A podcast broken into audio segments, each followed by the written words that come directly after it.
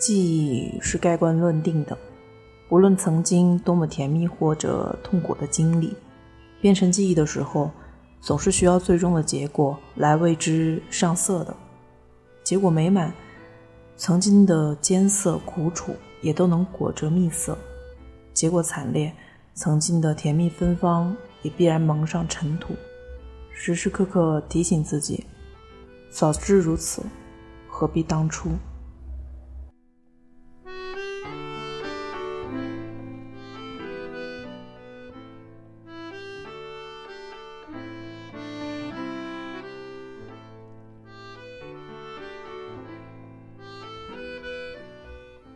你好，听故事的人，这里是荔枝 FM 四八二三一六，我是主播陆离。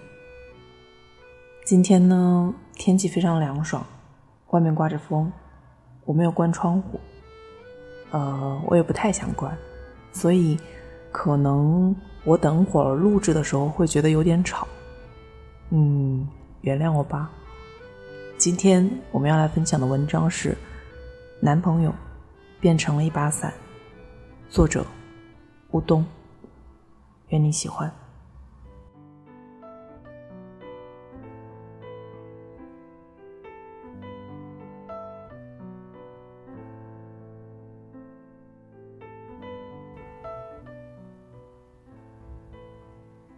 男朋友变成一把伞了，一看那个伞柄就是他。我冷笑了一声，把他晾在了阳台上。据说变心变得太厉害，就会连生子一起变。有的人变成了一扇门，有的人变成一碗酸辣粉，吃也不是，不吃也不是。还有的人变成一阵风，离开的时候什么痕迹都不会留。没想到我的男朋友这么快就变了，更没想到他居然变成了一把伞，真丢脸。得湿多少次身才会变成一把伞啊！我越想越气，两步迈到阳台上，拎起它戳戳天，戳戳地，戳戳花坛，戳戳花坛里的泥土。我问他：“你是不是喜欢这样？这样是不是很开心？”他和平常一样不说话。哦，我忘了，他变成一把伞了。因为变心变得太厉害，变成了一把伞，瘦的抱也抱不住他。从那以后，连续好几个月没有下雨，似乎老天也在和我说：“你看，男朋友不过是个摆设。”电视新闻滚动播出皲裂的大地和枯竭的河床，并鼓励更多变心的人主动变成雨，落下来。我的心却变得柔软，我握住我的男朋友，怕他舍身救义。一把伞，可遮风挡雨，可防身，可做手杖支撑我的前进，比男朋友本人还好呢。不管天晴成什么样，我都把它挂在胳膊上。我的男朋友变成一把伞，他再也不会逃跑。同事们习惯了我每次都带一把男士黑伞去上班，他们笑笑说：“男朋友的。”我点点头，嗯，男朋友。或许把谈笑中你早已淡忘，而我在颠沛中。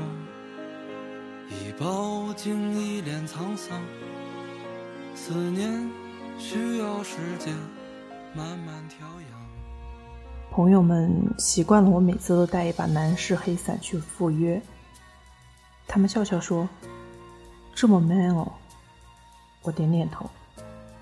他成天挂在我的胳膊上晃呀晃，像一条巨大的器官。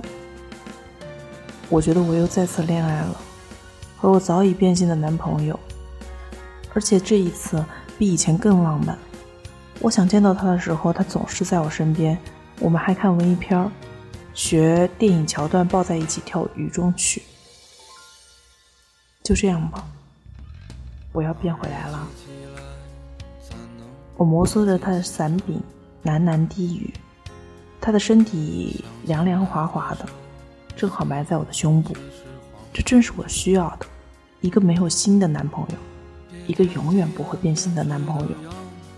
后来，每每有人失恋，我就和我朋友讲我和男朋友的故事。很奇怪，他们往往都会停止嚎啕大哭，说：“其实我才是更需要安慰的那一个。”这种时候，我从来不为自己辩解，只是和我的男朋友一起望向窗外。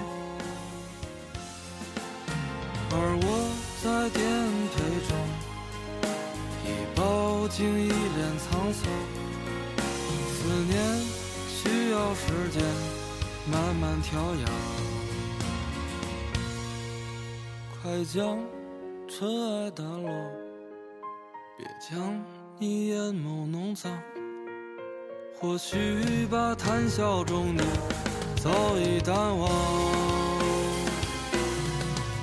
而我在颠沛中已饱经一脸沧桑。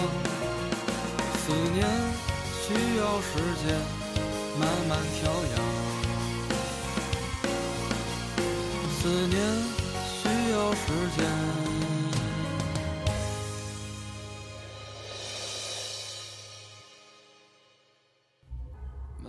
什么？你问我有没有想过换一个男朋友？没办法，他太需要我了。不不不，我没有任何炫耀的意思。我的男朋友变成一把伞了，独自生活起来有些困难。我去哪儿都得带着他。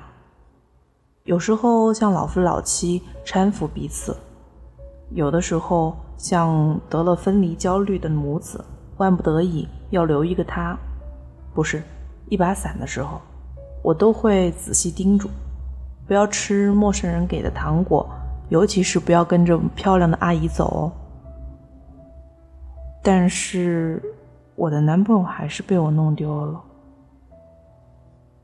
那天我去买卫生巾，把男朋友搁在便利店门口的水桶里，一转身就发现他不见了。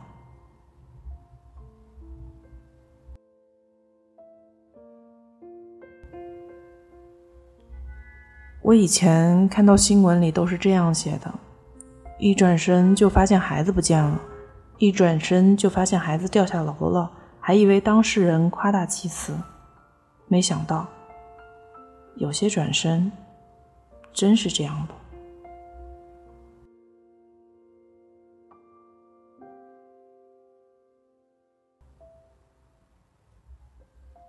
我想，我不买卫生巾就好了。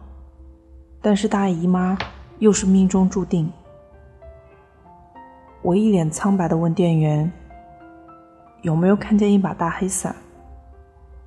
店员忙着包粽子，只是匆匆的回答我：“小姐，可能是别的客人拿错了。”我说：“那可是我男朋友哎，怎么可以随便拿错？”店员抬头看了我一眼，说。这种事情常常发生的。我走在雨里，想到我始终没有机会去问他手机里的那些女孩子，那可是我男朋友哎，怎么可以随便说晚安呢？回到家，我拿出纸笔，想画出男朋友的样子。可是他变成伞太久了，我有点记不得他的眼睛、鼻子，我画了半天。怎么画都是个卡通人物，然后，然后我才想起来，画他的样子是为了写寻人启事。他现在变成伞了，谁还能找到他呢？于是我画了一张寻伞启事，非常全面的展示了我男朋友的正面图、侧面图和俯视图，还细心的标明了尺寸。我复印了几十份，张贴在他家附近的电线杆上，他常去的酒吧边上，还有他公司的通告栏里。我是这样想的：如果他不是被人错拿，而是离家出走了，那么他最有可能去的，是他之前熟悉的地方吧。毕竟他现在不过是一把伞而已啊。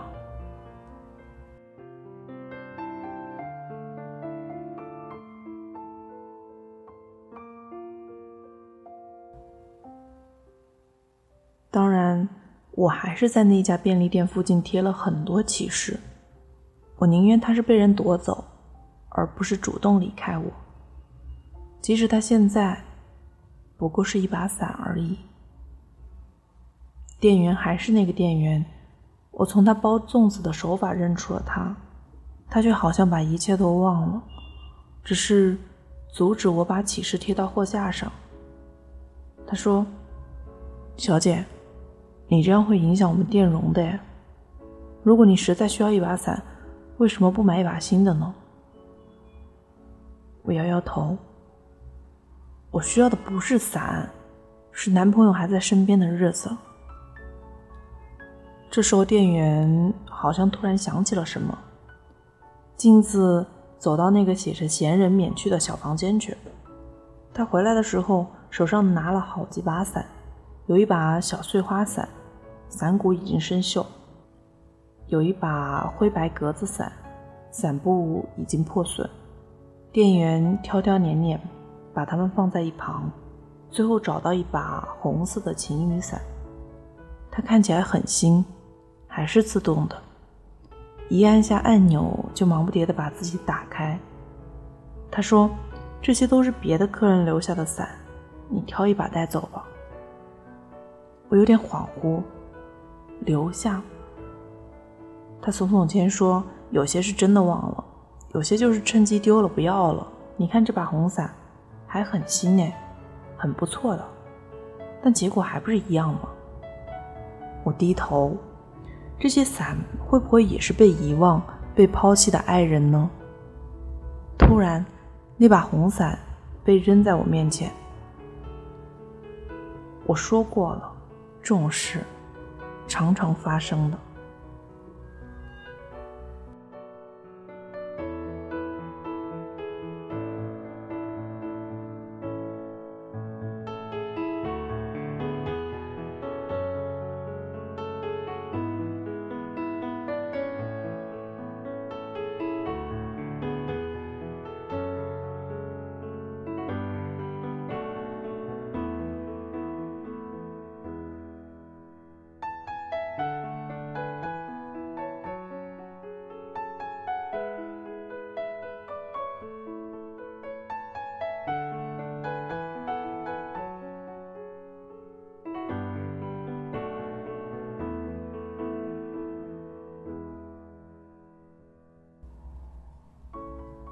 我的男朋友变心变成了一把伞，然后这把伞也丢了。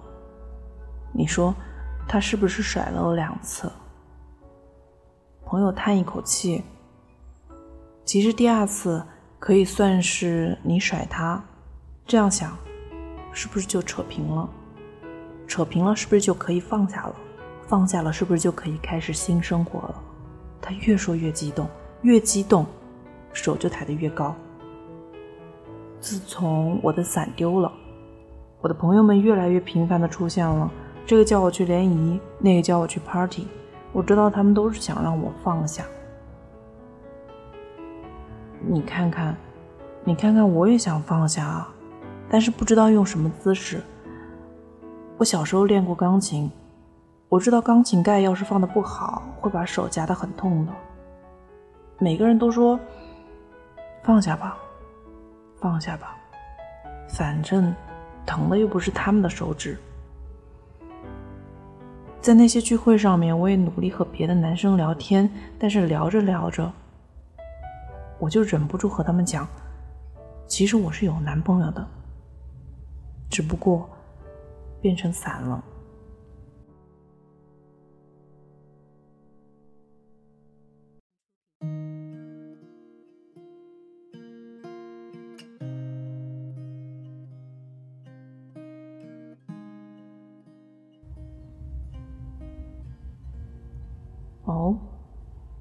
你问我伞在哪里？不小心在便利店弄丢了，但是我真的真的是有男朋友的。渐渐的，也就真的没有男生来和我搭讪了。没想到有一天，朋友和我说，有个男生听说我男朋友变成伞了，竟然很感兴趣，还坚持要见我一面。我很诧异，我居然因为这件事出名了吗？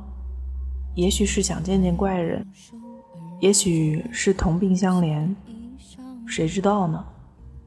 到了那天，我特地收拾了一下，让自己看起来正常一点。我是失恋，不是疯了。结果来见我的那个人状态看起来比我糟糕多了。他个子不高，面容清秀，但是衣服嘛，穿的乱七八糟，胡子很久没剃。脸上一副黑框眼镜，硬生生的把黑眼圈压住，也是为了出门见人才抓来戴的。男生伸出一只手来叫，说叫我阿关就好。我也伸出一只手来说，叫我有志。霎时间，我分明感觉到我们两个的周围弥漫起一种病友般的气氛。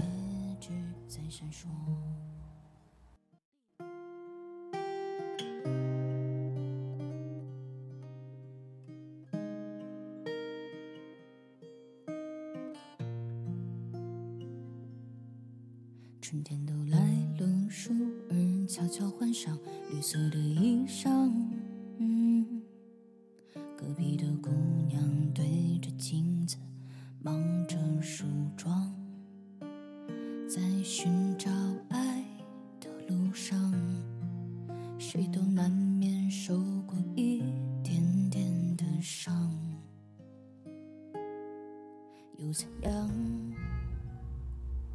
两个月前，阿关的女朋友消失了，衣服、鞋子、包包，甚至保养品和化妆品都在，就是这个人凭空消失了。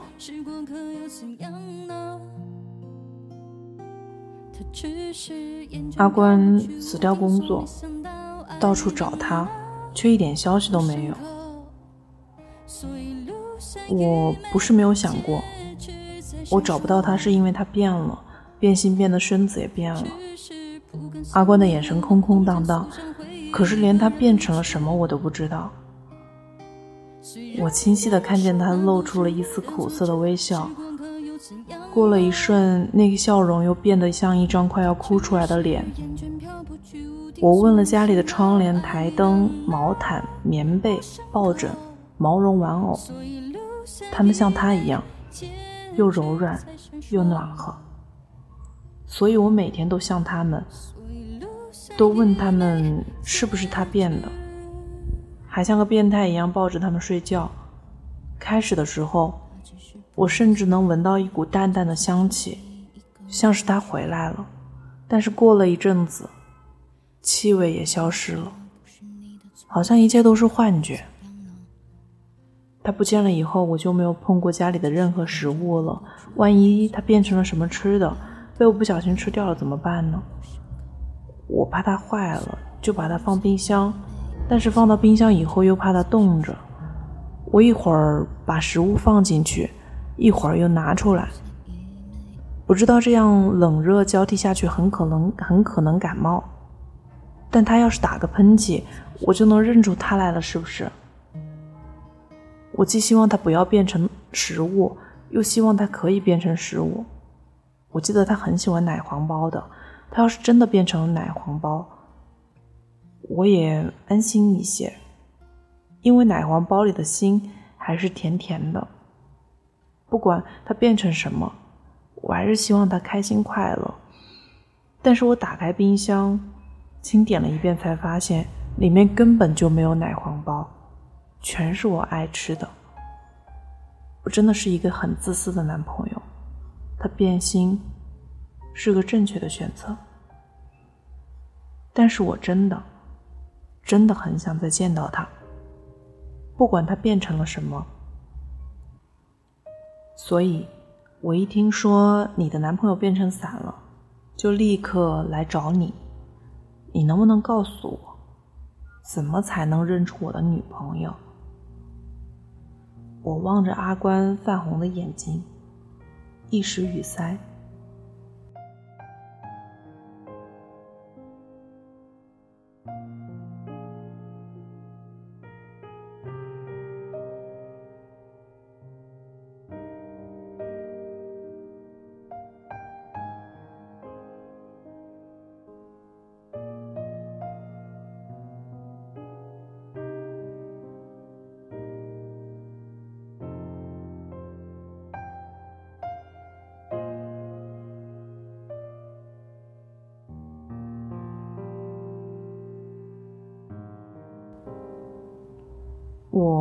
是怎么认出我男朋友的呢？大概就是一种感觉吧。这种感觉在我们刚刚相遇的时候就有了。我远远看到这个男生，就觉得我们之间一定会发生点什么。难道这是只属于女人的直觉？男人没有吗？我到便利店买便当吃，发现之前贴的告示都被清理掉了。这家便利店真是伤心地啊！在这丢把伞弄丢了还不说，店员还很凶。要不是附近只有这一家便利店，我真是再也不想来了。不过在见了阿关之后，我的心情复杂起来，又沉重。又轻松，沉重，当然是因为听了阿关的故事，那一丝轻松或者说庆幸的感觉，却是来自我的男朋友。和阿关比起来，至少我的男朋友是一点一点慢慢离开我的。先是心离开，再是身体离开，给了我一点时间缓冲。我捧着便当、饮料去柜台结账。发现门口的袋子上挂着好几把旧伞，一把碎花的，一把灰白格子的，尤其眼熟。边上还贴着免费领取、感恩惠顾的纸条。店员撇撇嘴说：“你不要的，别人自然会要；你丢了的，别人说不定保管的更好啊。”真是阴阳怪气，话里有话。这是在说我的男朋友离开我之后会有更好的归宿吗？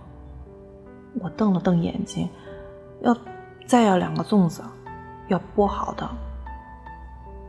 回到家以后，我像往常一样窝在沙发，边吃便当边看新闻，心中不断浮现阿关的面容。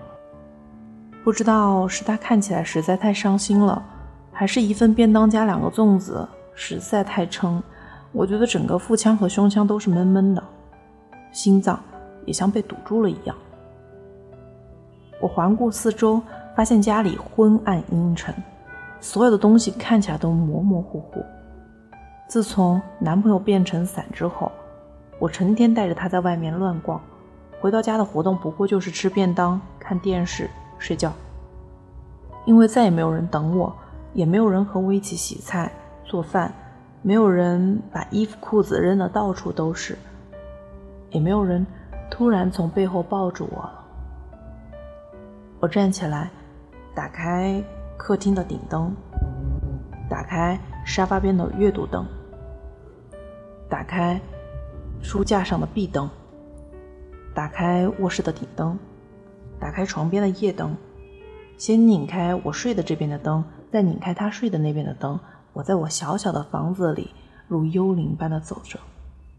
打开厕所的灯，镜子前的灯，浴霸，餐厅的灯，餐厅的灯好多，哦把餐厅的灯一个一个都打开，打开厨房的灯，打开抽油烟机，把抽油烟机关上，再打。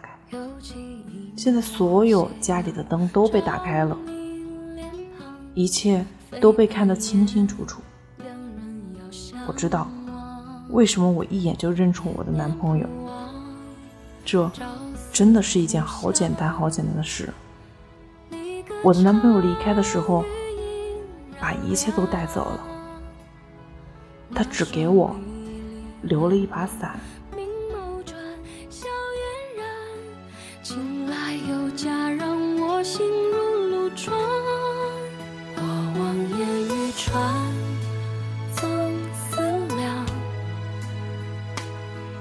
身旁是我天堂，曾以为时光慢，来日方长，两情相悦如往常，到世事无常，生变幻，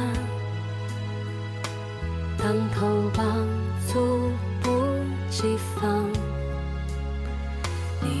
曾如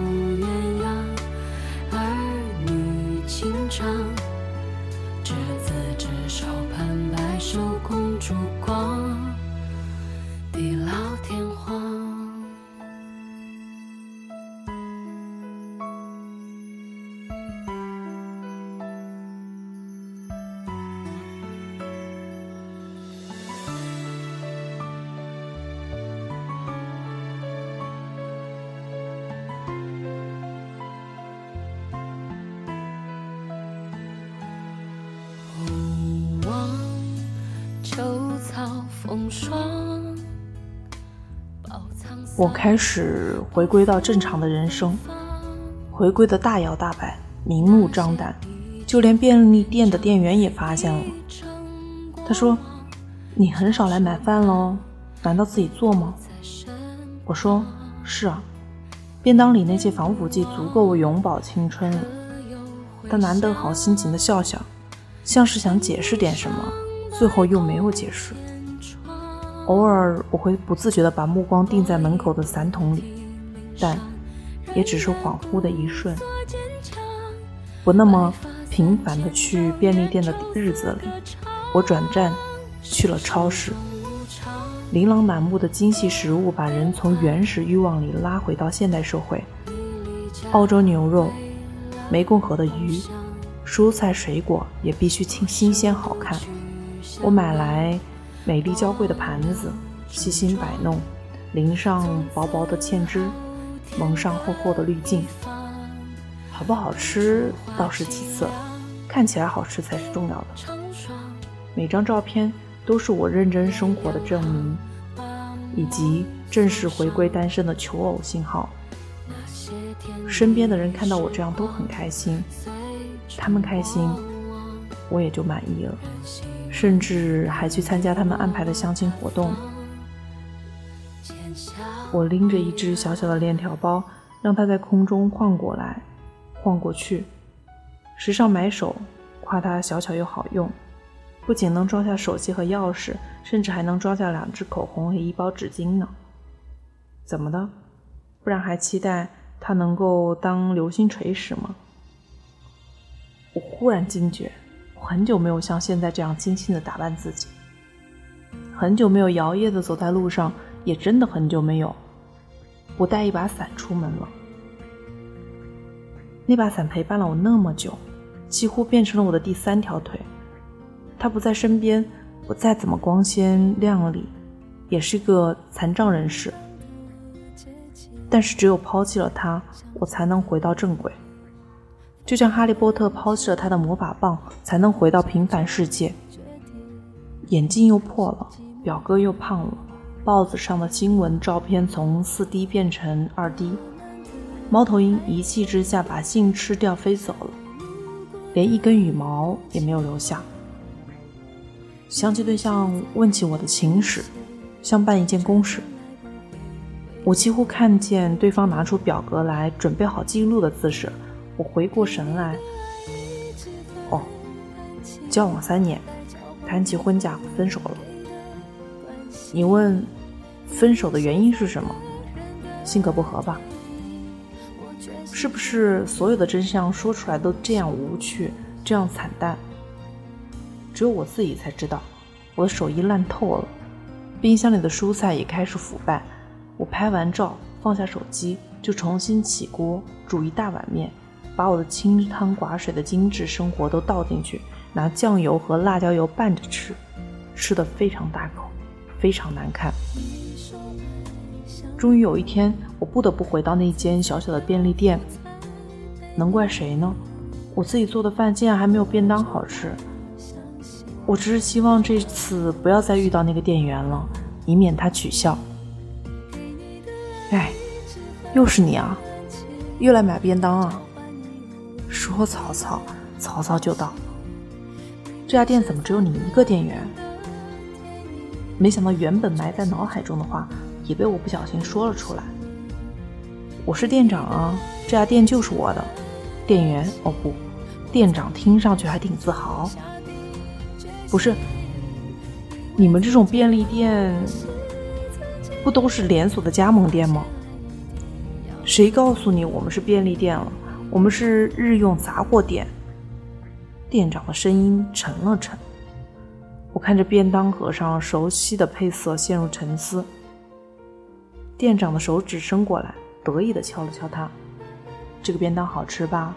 没有防腐剂，每天早上我妈烧的。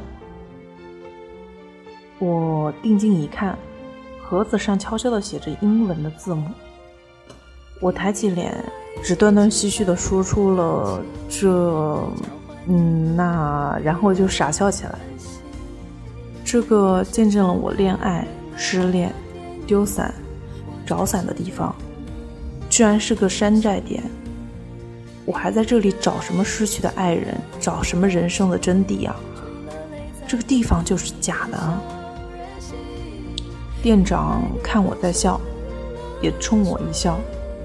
我爸进货，我妈烧饭，我们这是家族企业。于是我笑得更大声了，像是得到鼓励一般。他又和我分享了几个山寨的小秘密。你有没有发现？便利店的店员说“欢迎光临”的时候，都有一种特别的腔调。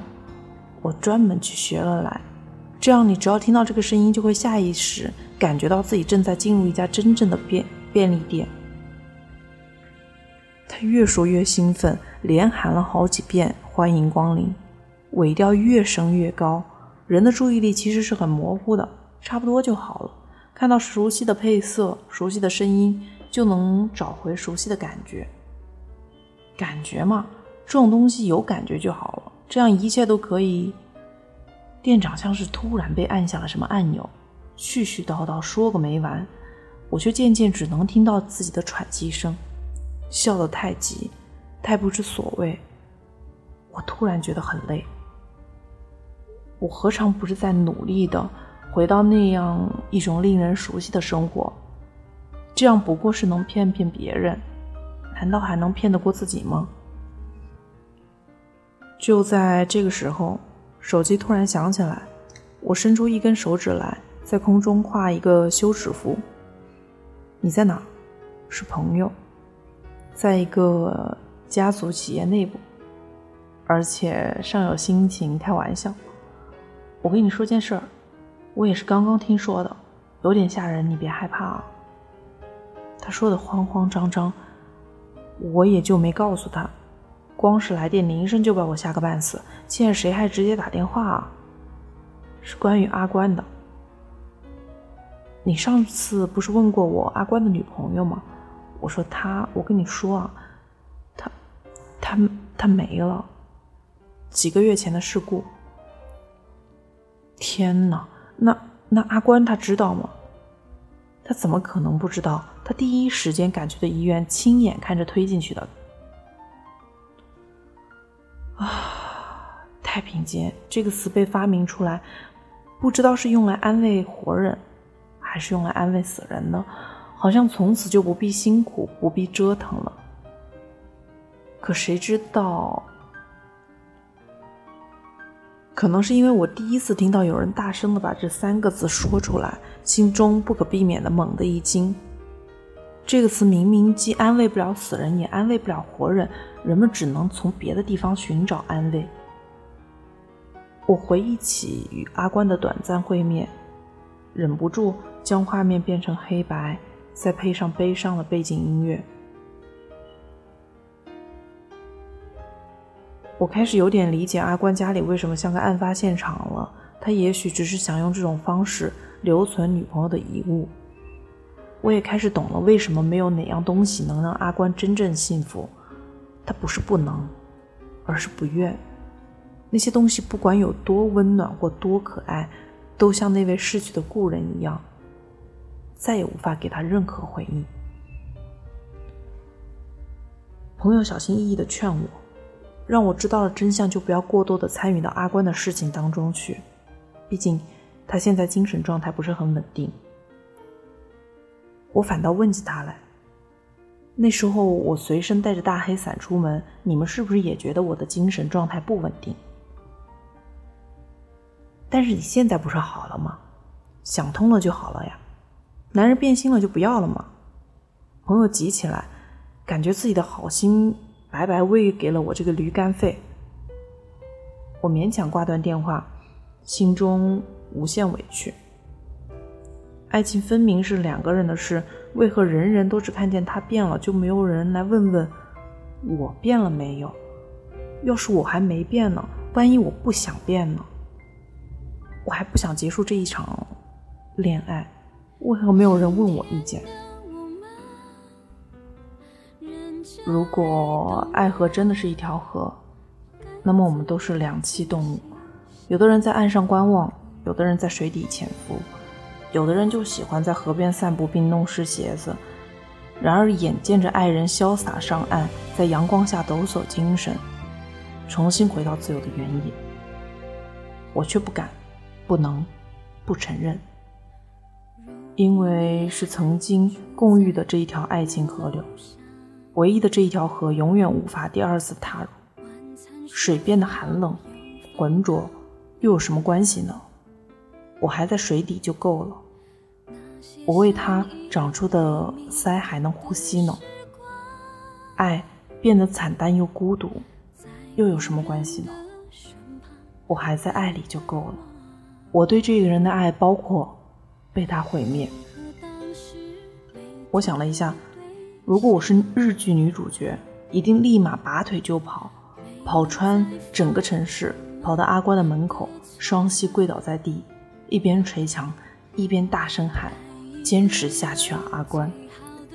但是我想了一想，其实我并不是日剧女主角，我不过是一个被甩了半年还一直走不出来的女人。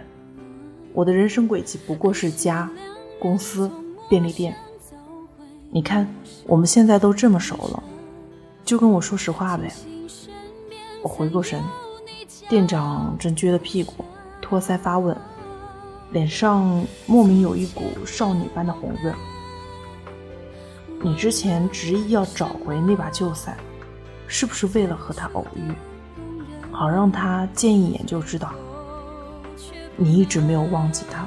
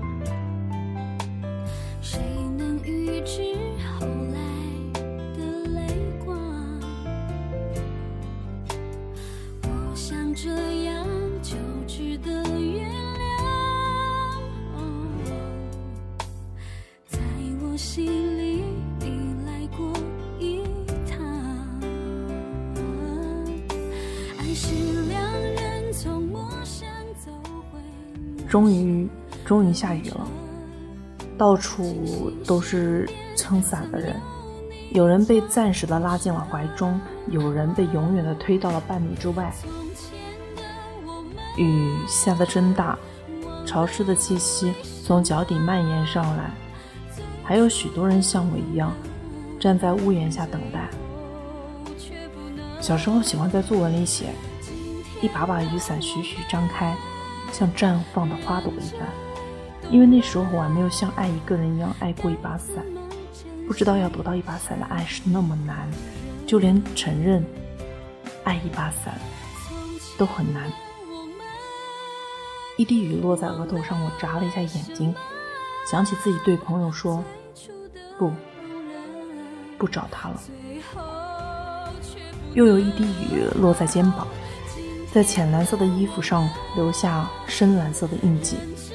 我想起自己对店长说：“不，才不是呢！我不是旧情难忘，我只是还没有，还没有找到别的伞。我明明已经躲起来了，为什么还是会被弄湿？”抬头一看，原来有水滴顺着雨棚波浪形的边缘落下来。它们落得慢一些，也重一些。我怀疑他们其中的每一滴都是由好几滴雨汇成的。一滴是看见他的第一眼，一滴是与他共度的第一天，一滴是他消失后的第一夜。就是他们弄得我每天眼眶湿湿的，没办法再回到干爽清静的世界。雨越下越大了。落在地上弹起来，身边的人纷纷往后退去，我却试着向前迈。在爱情结束以后继续爱，不过就是只身走在雨中，假装有伞。有志，是你吗？有志，恍惚间，我听见一个有熟悉的声音在叫我。我转过身，看见一个男人跌跌撞撞地向我跑来。真的是你啊，有志！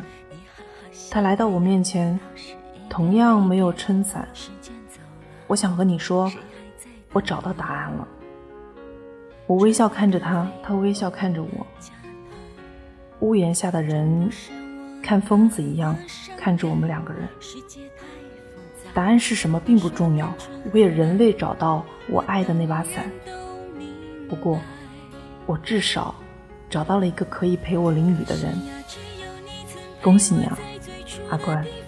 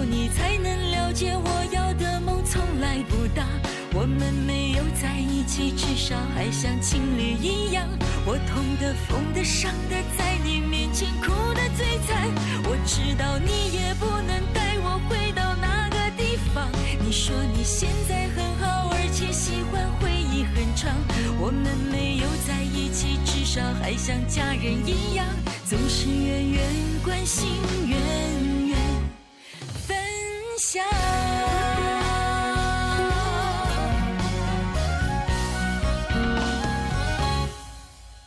可是呀，只有你曾陪我在最初的地方，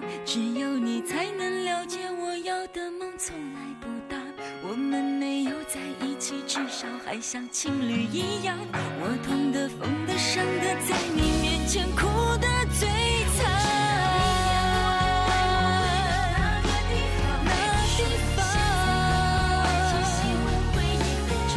我们没有在一起，至少还像家人一样，总是远远关心，远远分享。在一起至少还像朋友一样你远远的关心其实更长。